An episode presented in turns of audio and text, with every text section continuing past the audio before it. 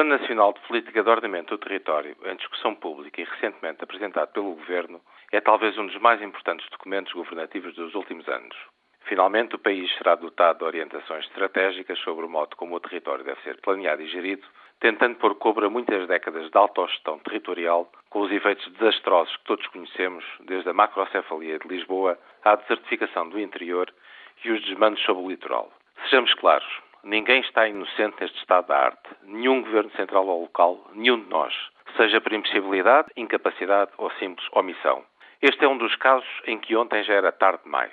Refere-se bem na proposta do Governo que a afirmação de Portugal do mundo se reforçará por vetores complementares da sua integração europeia e ibérica, pela atlanticidade, lusofonia e diáspora portuguesa.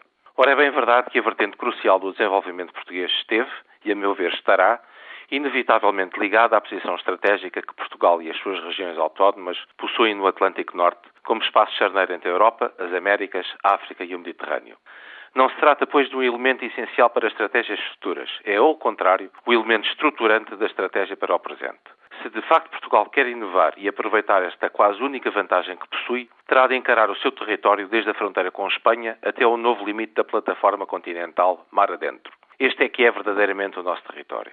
Ora, tal desidrato e arrojo não será possível sem uma bem delineada política para o mar e os oceanos, como o infante Dom Henrique, perdoa-se o saudosismo e entenda-se antes como lição da história, como o infante Dom Henrique, dizia eu, bem o fez, aliando inovação científica e tecnológica a visão política e estratégica. Por uma vez, Portugal teve um rumo. Ora, a verdade é que, pese embora uns relampejos daqui e acolá sobre a nossa política de mar e oceanos, que nos vão valendo a Expo 98, a instalação da Agência Europeia de Segurança Marítima e as ideias apresentadas no relatório da Comissão Estratégica dos Oceanos, apresentado publicamente em novembro de 2004, no qual se aponta como principal objetivo estabelecer o um novo modelo de governo para os assuntos dos oceanos, a dura realidade é que temos vivido em políticas de stop and go, para utilizar a expressão económica que, como bem sabemos, são absolutamente inconsequentes.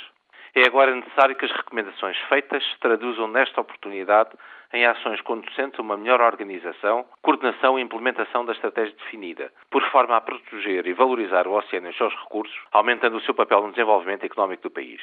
Simultaneamente, é necessário um grande esforço no sentido de consolidar e ampliar a nossa capacidade científica e tecnológica nos diversos domínios, de forma a dar corpo àqueles objetivos e a atingirmos um papel de destaque a nível internacional, colocando de novo o mar como imagem de marca do país e, sobretudo, valorizando essa gigantesca porção do território nacional. É esta direção científica, tecnológica, desenvolvimento económico e liderança política estratégica que é necessário voltar a ter a coragem de ter. Não é para o futuro, é para hoje, se é que queremos acautelar o futuro. Façamos, pois, um esforço coletivo para que as políticas setoriais, sejam científicas e ou económicas, políticas regionais ou locais, entrosem numa lógica de desenvolvimento sustentável deste ecossistema Portugal, de Espanha aos limites do Atlântico.